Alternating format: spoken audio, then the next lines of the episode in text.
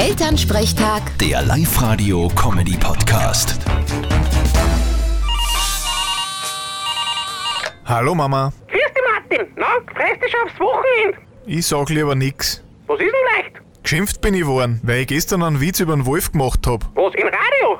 Na, am Südbahnhofmarkt. Na sicher im Radio. Offenbar haben das manche nicht lustig gefunden. Ja, das verstehe ich aber. Über den Wolf macht man keine Witz. Ja, eh, das weiß ich jetzt da. Ich mach jetzt nur mehr Witz über mich selber. Okay, dann erzähl mir einen Witz über dich. Was ist der Unterschied zwischen einem Radiomoderator und einer Pizza? Was denn? Eine Pizza kann eine vierköpfige Familie ernähren. Vierte Mama. Du bist echt nicht lustig. Gute Martin. Elternsprechtag. Der Live-Radio-Comedy-Podcast.